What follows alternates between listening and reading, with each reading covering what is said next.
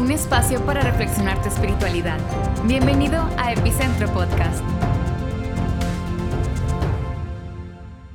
Quiero comenzar con un versículo, Juan 7, 37, 39, que dice así, en el último y gran día de la fiesta, de la fiesta de los tabernáculos, Jesús se puso en pie y alzó la voz diciendo, si alguno tiene sed, venga a mí y beba. Alzó la voz, después le digo por qué alzó la voz, había que alzarla en ese momento. Venga a mí beba. El que cree en mí, como dicen las escrituras, de su interior correrán ríos de agua viva. Esto dijo del Espíritu que habían de recibir los que creyesen en Él. Pues aún no había venido el Espíritu Santo porque Jesús no había sido aún glorificado. Dentro de las fiestas de Israel, la fiesta que según algunos era la más celebrada era la, que irradiaba más felicidad. De hecho, el, el, Talmud y algunos rabinos decían, si tú no has ido a la fiesta de los tabernáculos, no sabes lo que es la felicidad. Era una fiesta muy, valga la redundancia, era muy festejada. Las familias, la idea era que durante esos siete días todos tenían que pernoctar en cabañas hechas de enramajes, todos, desde los más ricos hasta los más pobres. La idea es que eh, pudieran estar en, pequeñas como eh, carpas de campaña. Imagínense para un niño, eso debe, ser, debe haber sido entretenido. ¿Qué niño no disfruta estar en una, carpita hecha de enramajes o en un club así? ¿Han visto cuando uno era pequeño armaba esos clubes de enramajes? Por siete días se celebraba eso. Y era en, recuerdo del tiempo en que fueron sustentados por Dios en el desierto y el pueblo andaba en carpas, como nómades en el desierto, seguían la nube, seguían la columna de fuego, seguían a Dios que los guiaba hasta la tierra prometida. Pero también, además de celebrar e, e, ese símbolo de, de fidelidad de Dios, también era una celebración que tenía que ver con el juicio de Dios.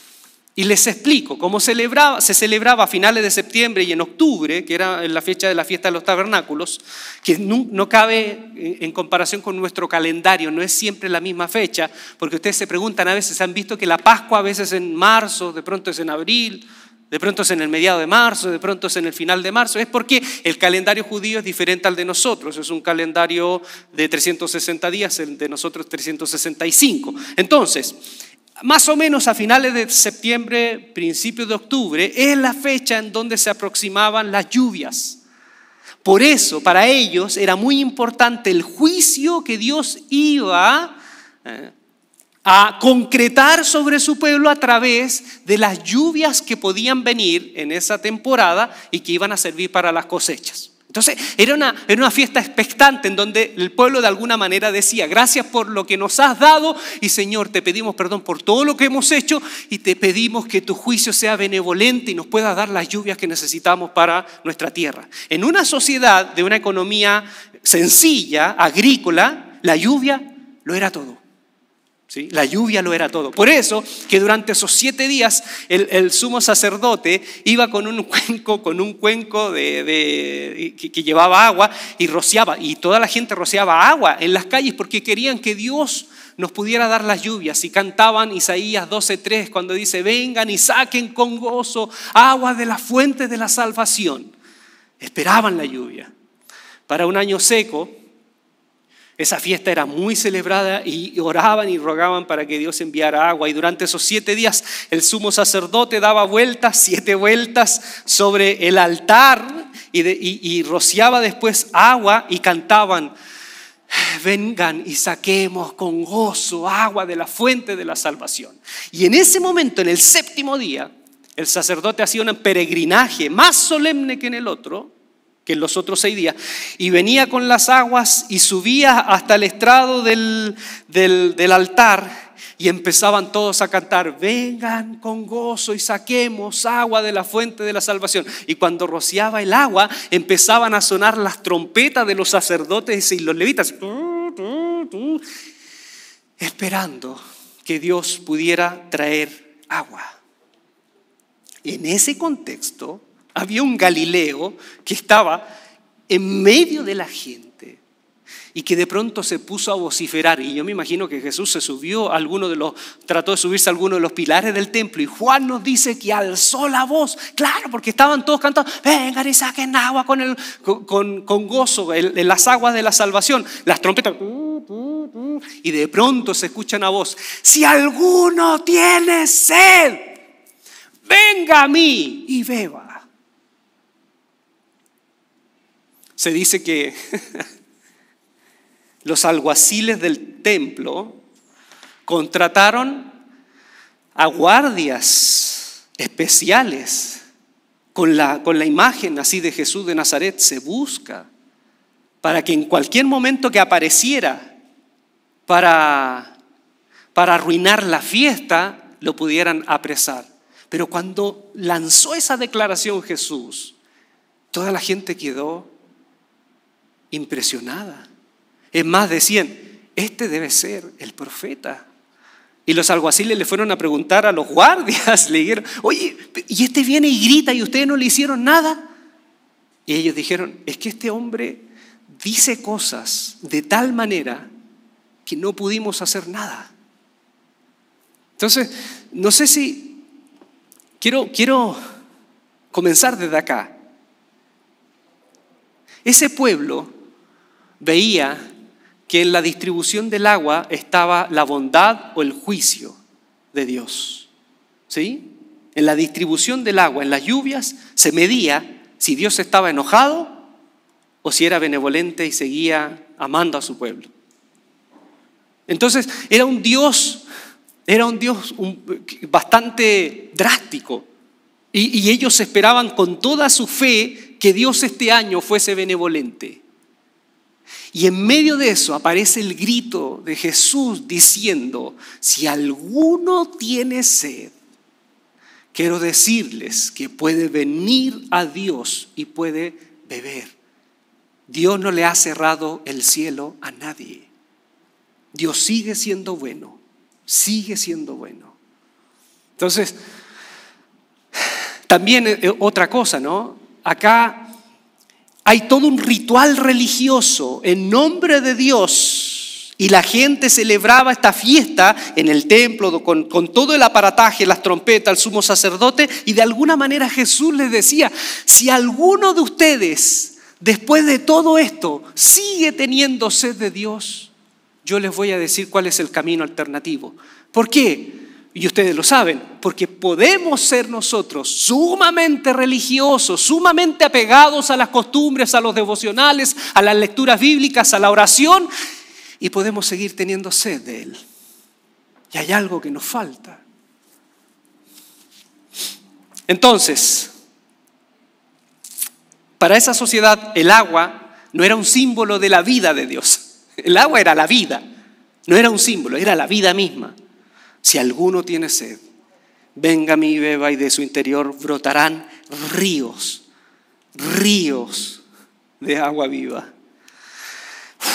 Yo cuando leo la Biblia me la imagino como que estoy en la película. Por eso a veces leo y, Andrea me ve y yo soy llorón. Empiezo a leer y empiezo a llorar. Porque me parece estar ahí y entender eso. La primera, la primera cosa que quiero decir de esto, la invitación de Jesús es si alguno tiene sed, si alguno tiene sed, ¿cómo es eso? Entonces hay gente que a lo mejor no tiene sed. En un sentido, fíjense, incluso hay, hay trastornos en el, en el, cerebro que pueden afectar, afectar las ganas de beber. Eso puede pasar médicamente, pero creo que Jesús está también pensando en esto. ¿Cuánta gente llena de religión tiene sed, porque en realidad no se han encontrado con la fuente de agua viva. Tiene sed. Tiene sed de algo más profundo. Sabe que en el fondo está rodeado de elementos mentales, eh, racionales de Dios, pero algo más falta. Entonces dice, si alguno tiene sed. Entonces, la invitación es a despertar. Es como, es como si en este momento yo les dijera a alguno de ustedes o a varios de ustedes, les preguntara, ¿realmente, realmente eres feliz?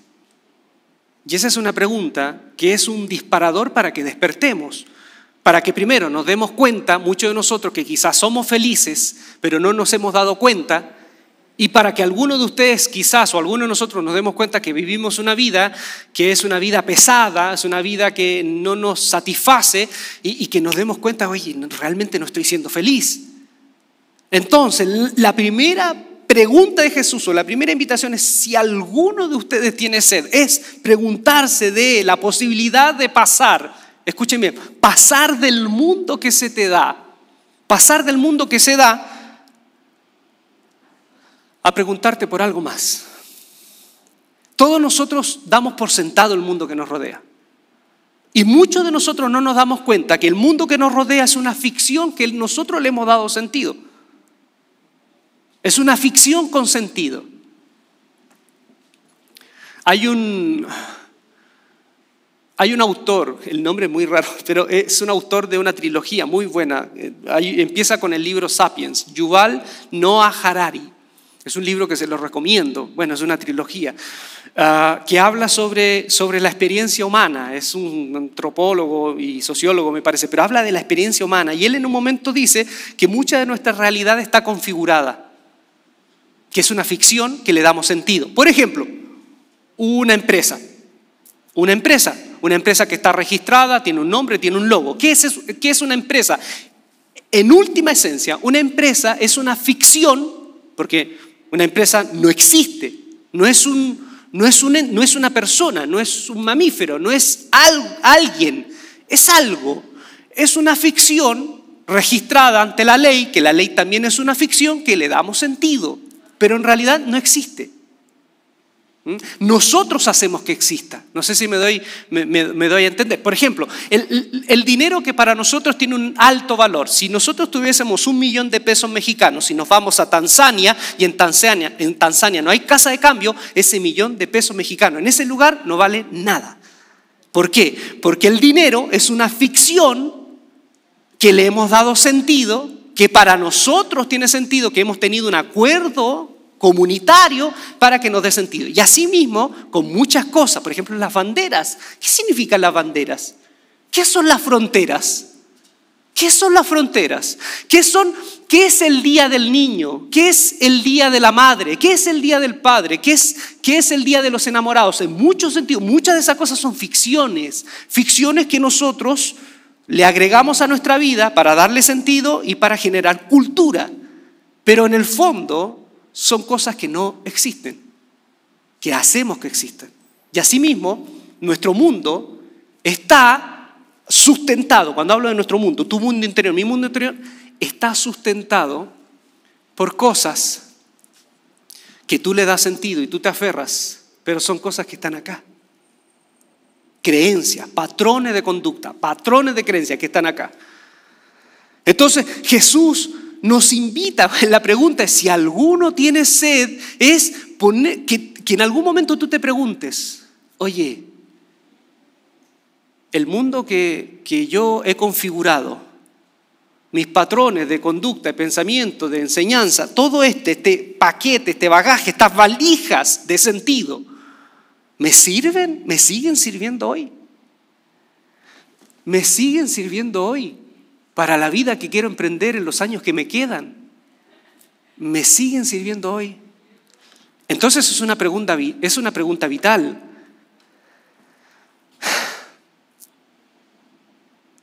Me, tuve una entrevista con una señora hace un tiempo que vivía una realidad de una relación tortuosa. Y le pregunté algo tan simple. Le dije, señora, ¿usted qué quiere de su vida? ¿Qué quiere?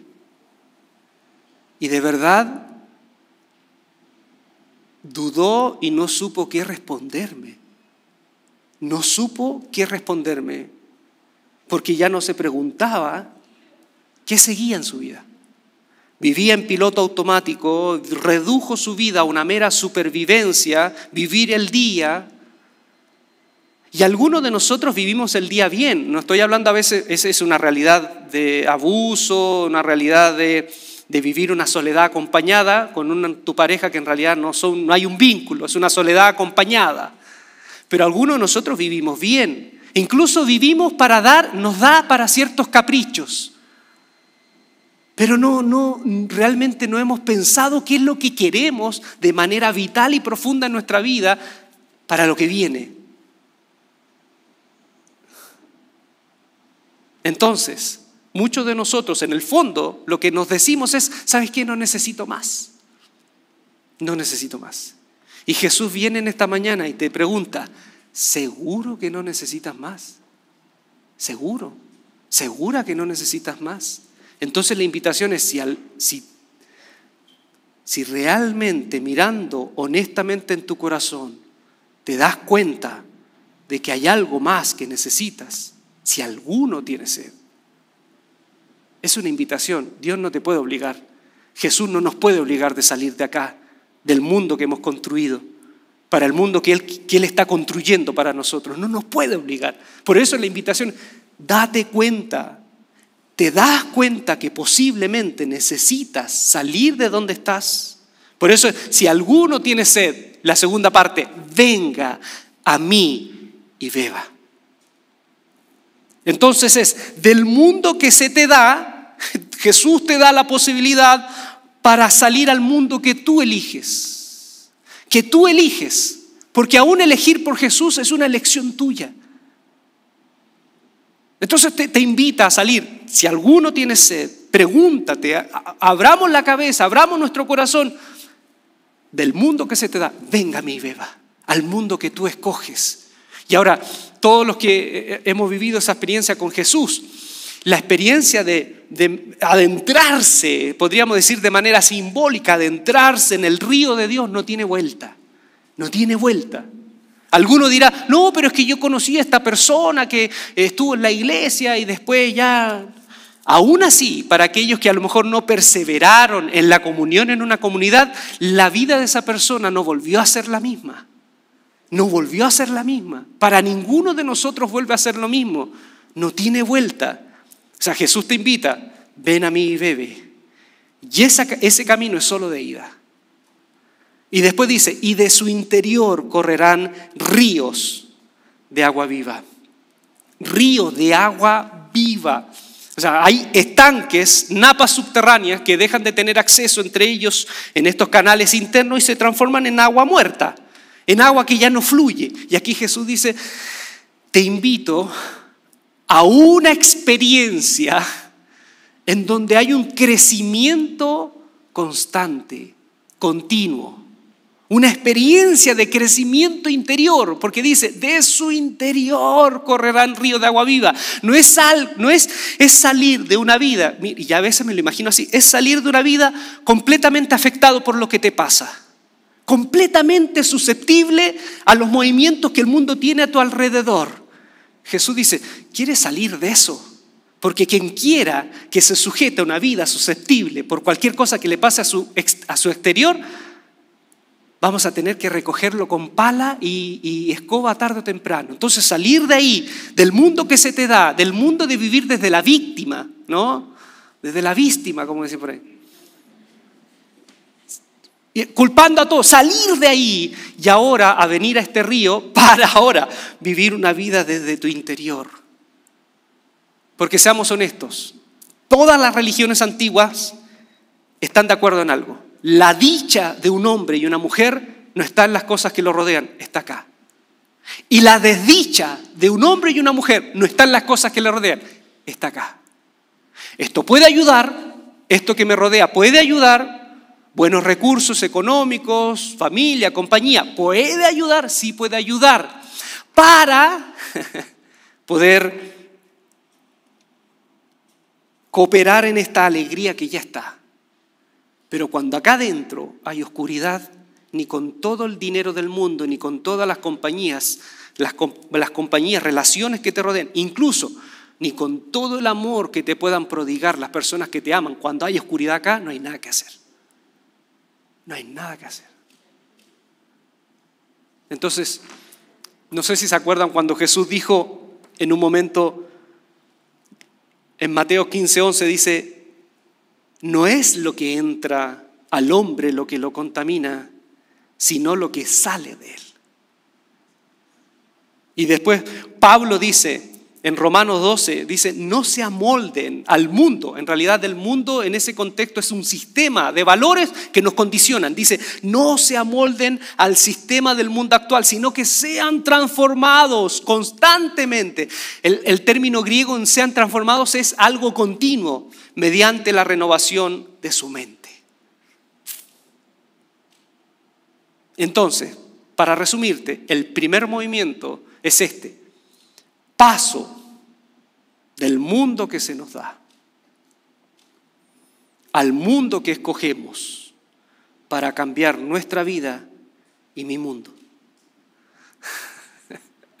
Paso del mundo que se nos da al mundo que escogemos ahora para cambiar ríos de agua viva, mi mundo, nuestro mundo y el mundo que nos rodea. Iba a decir, wow, pero ¿saben? Fui a una iglesia el otro día, una iglesia bien joven, y ahí el amén se, cambió por el wow. Y yo iba a la iglesia bautista, entonces en, cada rato cuando decía algo el pastor era amén, amén, amén. Ahora eh, estaba predicando el colega y estaban todos los chavos, wow, wow, wow, wow. Cambiaron el amén, pero el wow. Amén. Bueno, si alguno dice, wow, está bien, ya, ese espíritu. Entonces, paso del mundo que se nos da al mundo que escogemos para cambiar nuestra vida y el mundo. Miren,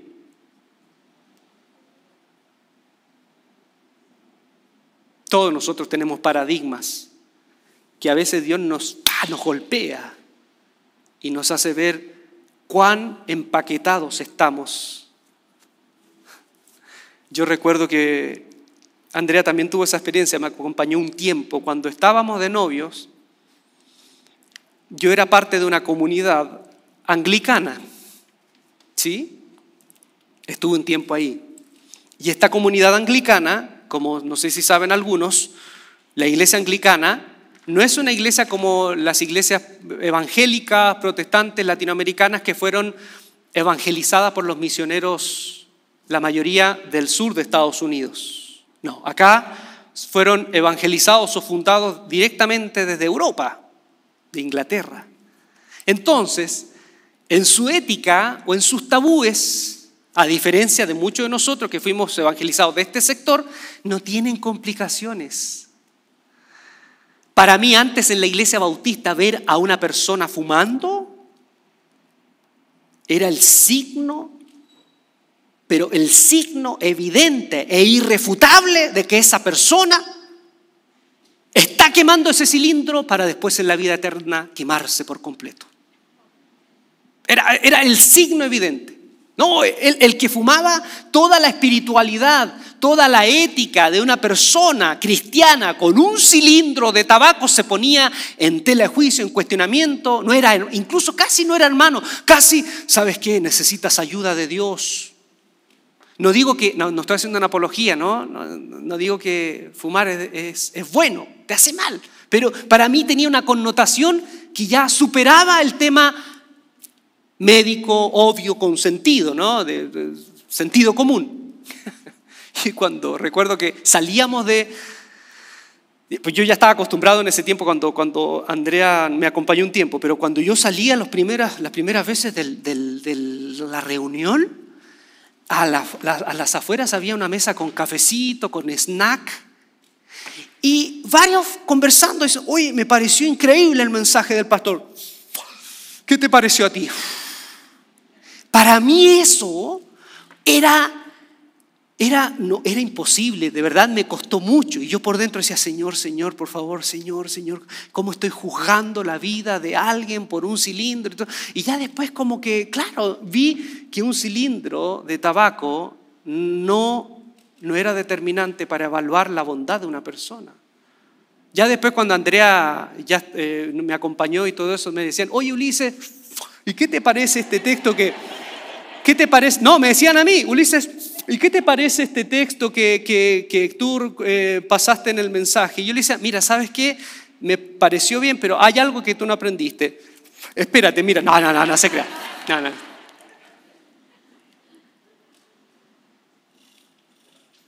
En muchas de nuestras comunidades, ser divorciado, madre soltera, fumar, ir a bailar, ir a bailar. O es más, escuchar música que no sea, es un punto de inflexión para poner en tela de juicio tu vida, tu nobleza, ni siquiera es tu espiritualidad, tus credenciales de hijo de Dios. Yo lo pongo como ejemplo solamente, como ejemplo, como ejemplo esto. Y esto lo vamos a ver en las series que vienen. Todo eso, esa mirada lo aprendimos de una manera de ver la fe, porque la Biblia nos dice mucho de lo que nosotros decimos. Es más, mucho de nosotros, y aquí termino esto, prohibimos cosas que ni la Biblia prohíbe. Salir del mundo que se nos da al mundo que escogemos para cambiar nuestra vida y nuestro mundo. Pero ya les he dicho, hacer ese cambio es doloroso. Salir de eso tiene un costo. ¿Y cuál es el costo? Significa arriesgar, naufragar, dejar que Dios haga ajustes, quedarme solo. Se vienen proyectos, muchas veces se vienen proyectos abajo, amistades se rompen, pero se abre un nuevo escenario. ¿Estás dispuesto? ¿Estás dispuesta? Ahora, cuando Jesús dice, vengan a mí y beban, y correrán ríos de agua viva. Termino, voy a terminar en estos minutos que me quedan con la, la imagen del agua en la Biblia. Y voy a hacer muy rápido. Cuando uno va a Jeremías 2.13, Jeremías Dios en boca de Jeremías le reclama al pueblo porque se fueron con los dioses de moda, que eran los Baal, se fueron con los dioses de moda. El Yahvé del pacto ya era una cosa anticuada en ese tiempo, seis siglos antes de Cristo, en el tiempo de Jeremías. Y dice, me dejaron a mí, habla Dios, fuente de agua viva. Y callaron, que, perdón, cavaron para sí cisternas, cisternas rotas que no retienen agua. En una comunidad que vive en un lugar desértico, vuelvo a decir, el agua era todo, el agua era, era, la vida, el agua no era un símbolo, era en sí la señal de que Dios estaba con ellos. Entonces, en ese mismo contexto, Dios les decía al pueblo, yo los acompañé, por el desierto estuvieron, caminaron años y yo los sustenté, yo era la fuente de agua, la fuente de vida. Entonces, cuando uno piensa en el agua, y pienso en esta experiencia de Jesús, en esta experiencia interna de agua, de esos ríos de agua viva, yo pienso en tres imágenes, que el agua es vida, movimiento y fuerza. Vida, movimiento y fuerza. La experiencia de esos ríos debe generar en nosotros vida, movimiento y fuerza. Y la primera pregunta de estas tres preguntas es, con la vida, la primera pregunta es, prepárate, esta es la pregunta, ¿estás vivo? ¿Estás viva? algunos, yo sé que algunos están pensando, ¿estás viva? La pregunta, ¿no? Hay un, hay un relato, hay un cuento de un autor latinoamericano que dice que se encontraron los amigos en la noche y se miraron a los ojos después de años de no verse y celebraron y se rieron, se rieron de su niñez, de su infancia, de los recuerdos, bebieron una copa de vino y de pronto se miraron y no hubo más palabras y el silencio reinó en esa mesa y era una mesa oscura y ahí cuando se miraron se dieron cuenta que llevaban 17 años muertos. Esos son buenos cuentos para contarle a nuestros niños antes de dormir. Lo que daba cuenta el autor es que, eh, más allá de saber si estaban muertos realmente y eran sus fantasmas, su espíritu, o a lo mejor eran personas vivas, pero hace tiempo ya no estaban viviendo. Puede ser también. Uno lo interpreta ya como usted quiera. Lo que te estoy diciendo es esto. Estás vivo porque, ustedes saben, hay gente que se muere a los 40 y los sepultan a los 71. Hay gente que se muere a los 40 años y lo sepultan a los 71. Aristóteles, Freud, eh, más o menos tenían eh, esta, esta imagen de que el hombre, el hombre tiene una sed infinita Hay, hay, un, hay un deseo insaciable, infinito, inconsciente, que está en búsqueda del hombre constante. Entonces, e, en ese sentido, yo entiendo las palabras de Agustín, Agustín de Hipona, cuando dice, nos has dado un corazón inquieto hasta que en ti encontramos reposo. Un corazón inquieto de llenar nuestras cosas con banalidades. Un corazón inquieto de llenar nuestras cosas con relaciones. Tenemos un deseo infinito un deseo de querer más, porque como estamos vivos, queremos más vida y queremos algo que nos haga sentir más vivo. Entonces, ¿quién llena ese deseo infinito? Solo lo puede llenar, como dice Agustín, la vida infinita. Aquel que es vida infinita y es Dios. Es el único que puede saciar nuestra sed. Entonces, de aquí voy a este, a este sentir. Muchos de nosotros estamos en un estado de supervivencia de existencia. Pero ¿cuánto nosotros vivimos? Vivimos realmente. Cuando Jesús dijo, ¿se acuerdan en Juan capítulo 14? Dice, yo soy el camino, la verdad y la vida. ¿Sí? Nadie viene al Padre si no es por mí. ¿Cuánto hemos interpretado ese texto como la salvación de, eterna? ¿no? Que Jesús es el camino para salvarnos después del... Y hago este saltito, ¿no? el saltito de la muerte y después salvarnos a la vida eterna. ¿no? Hemos interpretado ese texto, pero no tiene nada que ver ese capítulo con la vida más allá. Nada que ver. De hecho, rápidamente, después podemos tener tiempo en algún futuro. Juan capítulo 14, Jesús le dice, en la morada de mi Padre, en, la casa de mi Padre muchas moradas hay. Y también hemos creído que es el cielo. Jesús no está hablando del cielo ahí. Dice, pero no teman, yo iré y vendré y prepararé, morada para ustedes, para donde yo estoy, estén conmigo. Y todos hasta ese momento creemos que va a hablar del cielo, ¿sí? Pero Jesús después dice que en realidad esas moradas tienen que ver con una relación con Dios aquí, porque dice, el que cree en mí y cree en mis palabras, mi Padre y yo vendremos a Él y haremos morada con Él. Jesús está hablando que cuando Él muera y resucite y vuelva en su espíritu, nosotros viviremos una nueva calidad de relaciones con Dios y con Él, en una sinergia, en una unidad tan profunda que esas moradas es una calidad de vida ahora. Y en ese contexto, en ese contexto, uno de sus discípulos le dijo, pero maestro, tú nos estás hablando de conocer al Padre, muéstranos al Padre. Y ahí Jesús dijo, el que me ve a mí, ve a Dios, ve al Padre, porque yo soy el camino, yo soy la verdad y yo soy la vida para que puedan entender quién es Dios y para que podamos vivir esta realidad de relaciones en esta morada. Y por eso Jesús dice, si, no me creen, crean en mis palabras y en mis acciones, porque en mis palabras y en mis acciones pueden ver a Dios. Y después nos da la sorpresa. Porque aún más el que cree en mí, las obras que yo hago, Él las hará también. Y aún mayores. Jesús nos está diciendo algo, un secreto maravilloso, increíble. Que esa vida profunda, la podemos vivir acá. Esas moradas no, están, no tienen que ver con mansiones celestiales. Eso fue una mala traducción del latín. En una versión en latín apareció moradas como mancio. Y dijeron, ah, son mansiones. Cuando mancio en latín es una casa pequeña, como, mora, como moré en griego que es morada. Aquí, aquí es la vida. Aquí es la vida. La segunda pregunta, ¿estás en movimiento? Primero, ¿estás vivo? ¿Estás en movimiento? Todos sabemos que el universo, según los avances científicos, no, es, no está, es una realidad que va moviéndose, avanzando. El, el, universo no es estabilidad, sino movilidad. Todo se está expandiendo en el universo. Por eso también el conocimiento humano, el conocimiento humano empírico también se expande. Teórico y empírico se va expandiendo, todo es movimiento.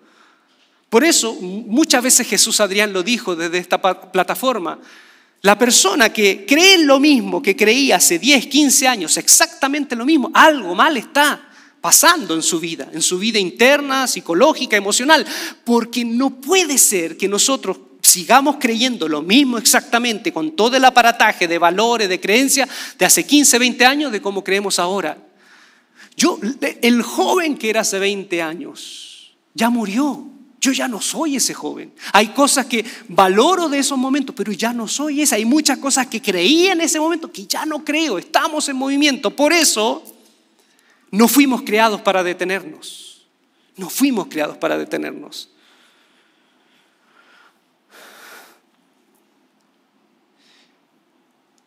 A mí me gusta cómo termina el Evangelio de Marcos. El Evangelio de Marcos, el primer Evangelio que salió, en nuestra Biblia, en la Reina Valera 60, en el capítulo 16, aparece como la última parte del capítulo, esa parte cuando dice Jesús le dice a sus discípulos, y los que creen en mí harán señales y hablarán en lengua. Bueno, toda esa parte fue añadida siglos después. No está en el original. El original del Evangelio de Marcos no termina ahí, termina antes. Cuando se le aparecen los ángeles a las mujeres y les dice, díganle a los discípulos que Jesús va a encontrarse con ellos a Galilea. ¡Pum! Y ahí termina. Termina ahí, miren, se los leo rápidamente. Dice, al entrar al sepulcro, vieron a un joven vestido con un manto blanco, sentado a la derecha, y se asustaron. No se asusten, les dijo, ustedes buscan a Jesús el Nazareno, el que fue crucificado, ha resucitado. No está aquí, miren el lugar donde lo pusieron, pero vayan a decirles a sus discípulos y a Pedro, dice aquí, Él va delante de ustedes a Galilea, allí lo verán, tal como lo dijo. Temblorosas, desconcertadas, las mujeres salieron huyendo del sepulcro, no dijeron nada a nadie porque tenían miedo. ¿Cómo termina el Evangelio? Termina abierto. ¿Y, cuál es la invitación? Vayan a los discípulos y a Pedro. Y muchos están de acuerdo que esa invitación a los discípulos no es solo a los doce, es a todos nosotros como iglesia, a todos nosotros, desde ellos hasta el último. Vayan y díganle que Jesús se encontrará con ustedes en Galilea. ¿Cómo termina el Evangelio? Termina como una invitación a que estamos todos en el proceso de la resurrección. La resurrección aún no la hemos vivido concretamente. El único que la ha vivido es Jesús. Y el resucitado nos invita a toda la iglesia a caminar, fíjese, a movernos para encontrarnos con Él en Galilea, ahí donde todo comenzó. Estamos en proceso de movimiento. El Evangelio de Marco termina en movimiento. Nos dice que debemos movernos para encontrarnos con el resucitado. Estamos en el movimiento de la resurrección. Por eso, tener esa fuerza de Dios en mí es moverme, crecer, encontrar más metas. Y por último, vida. ¿Estás vivo? ¿Estás en movimiento? Y la fuerza. ¿Eres fuerza? ¿Qué le dijo Jesús a sus discípulos según Hechos, capítulo 1, versículo 8? Cuando venga el Espíritu, cuando venga sobre ustedes, recibirán poder y serán mis testigos tanto en Jerusalén, Judea, Samaria y hasta los confines de la tierra. Fíjense acá, fíjense, fíjense. Yo no estoy inventando esto, uno puede decir que estoy inventando puntos, fíjense acá. Vida, movimiento y fuerza. Cuando venga el Espíritu, la palabra en griego es neuma eh, Jesús no habló en, griego, habló en arameo y es ahí es ruach. Ahí es más aún, es más potente porque en, hebreo y en arameo espíritu es ruach. O sea, tienes que sacar aire porque significa la palabra aliento, vida. Cuando venga el espíritu, ¿qué recibirán? ¿Qué recibirán? Poder, fuerza, dunamis. Y me serán testigos. ¿Solo en Jerusalén? Jerusalén, Judea, Samaria, hasta el último de la tierra. ¿Qué es? Neuma, aliento, vida para recibir fuerza, para moverse. Vida, fuerza, movimiento.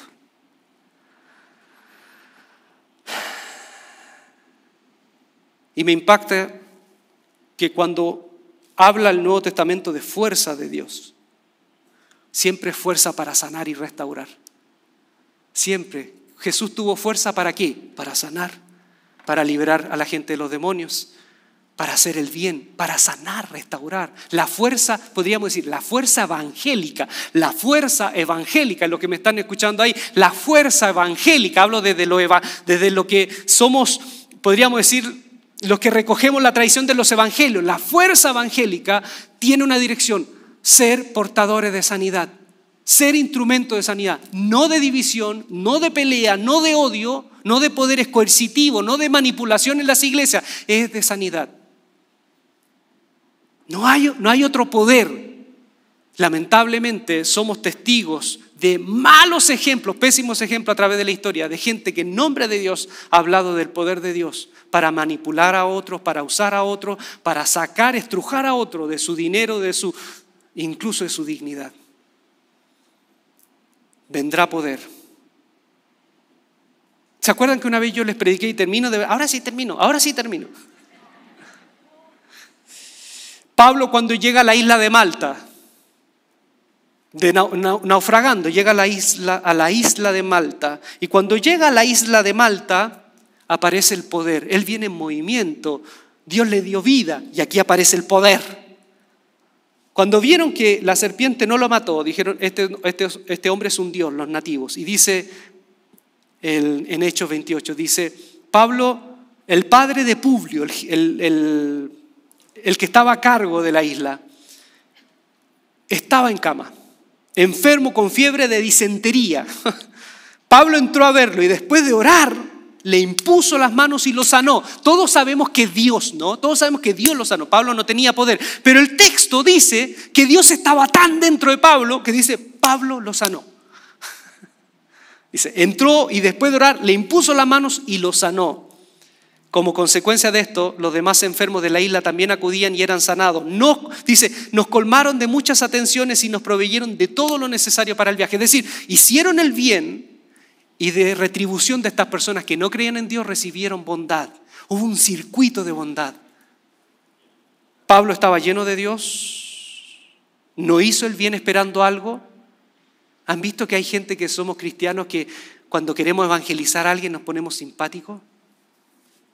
Yo tenía un amigo que decía, hay un, hay un vecino que es misionero e insiste, como buen simpático, y me invita a, a, cumpleaños, y me invita a cena, y ya le dije varias veces no, hasta que en un momento le dije, vecino, con mucho respeto, yo sé que usted tiene su religión, pero yo no creo en eso y no voy a creer. Y yo le dije, ¿y qué pasó? No, ya después dejó de saludarme incluso.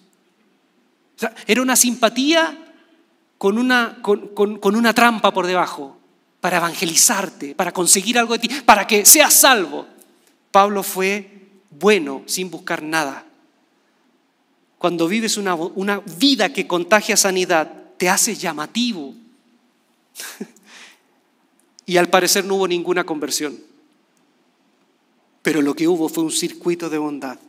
Cuando eres portador de bondad, recibes bondad. Y el mundo es un lugar mejor paso del mundo que se nos da al mundo que escogemos para cambiar nuestro mundo, trayendo vida, movimiento y fuerza.